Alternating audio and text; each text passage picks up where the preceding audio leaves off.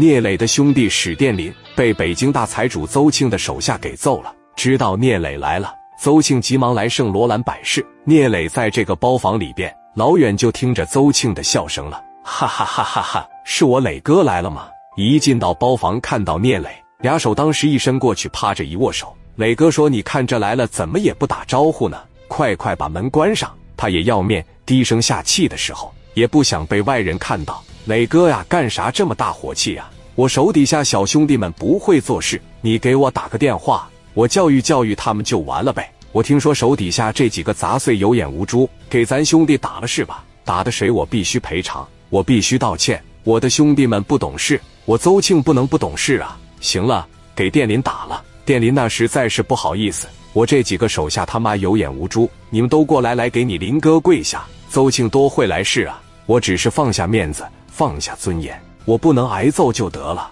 也不影响我挣钱，也不影响我发财。邹庆眼光看得很长远，所以人家到现在还活着呢。人家玩的是这个，邹庆看得明白，成天打打杀杀有什么用？有钱才有用。让小弟给大林跪下道歉。殿林，你看你这也受伤了，我给你拿二十万行吗？人的态度他们没得说，打也打了，钱也赔了，你要再揪着不放，就有点欺负人了。大林说。行了，那行了，我把这二十万放你车里边。今天晚上消费，我给你们把单买了，行不？要是在北京多玩几天，我再给你们往这存点钱。明天后天来玩也算我邹庆的，行吗？加代往前一来，邹庆啊，别整这个死出，不用你存钱，也不用你结账，江湖事咱就江湖之间解决就完了。欠也到了，打也打了，钱也赔了，剩下的就不用了。你走吧，没事，大哥，你们这能花多少钱？几万块钱，我给你把账买了去。那个小坤把账买了去呀。兄弟小坤刚一出去买单，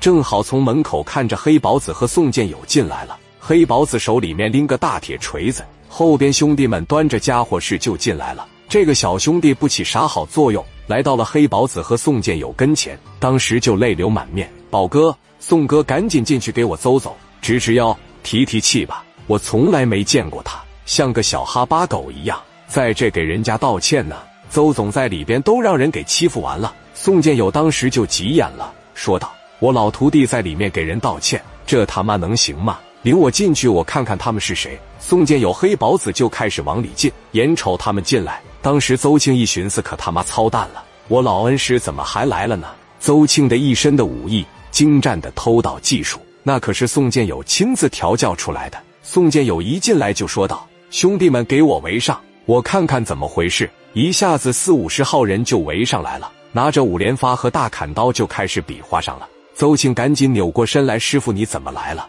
徒弟，我觉得我当年没看错你啊，现在怎么跟人这么低三下四的呢？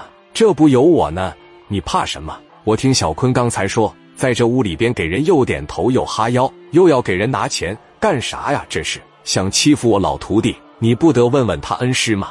对不，宝子。”黑宝子举起大石锤子往那茶几上砰这一下子，黑宝子直接把纯大理石的茶几哐的一锤子给他妈砸个稀巴烂。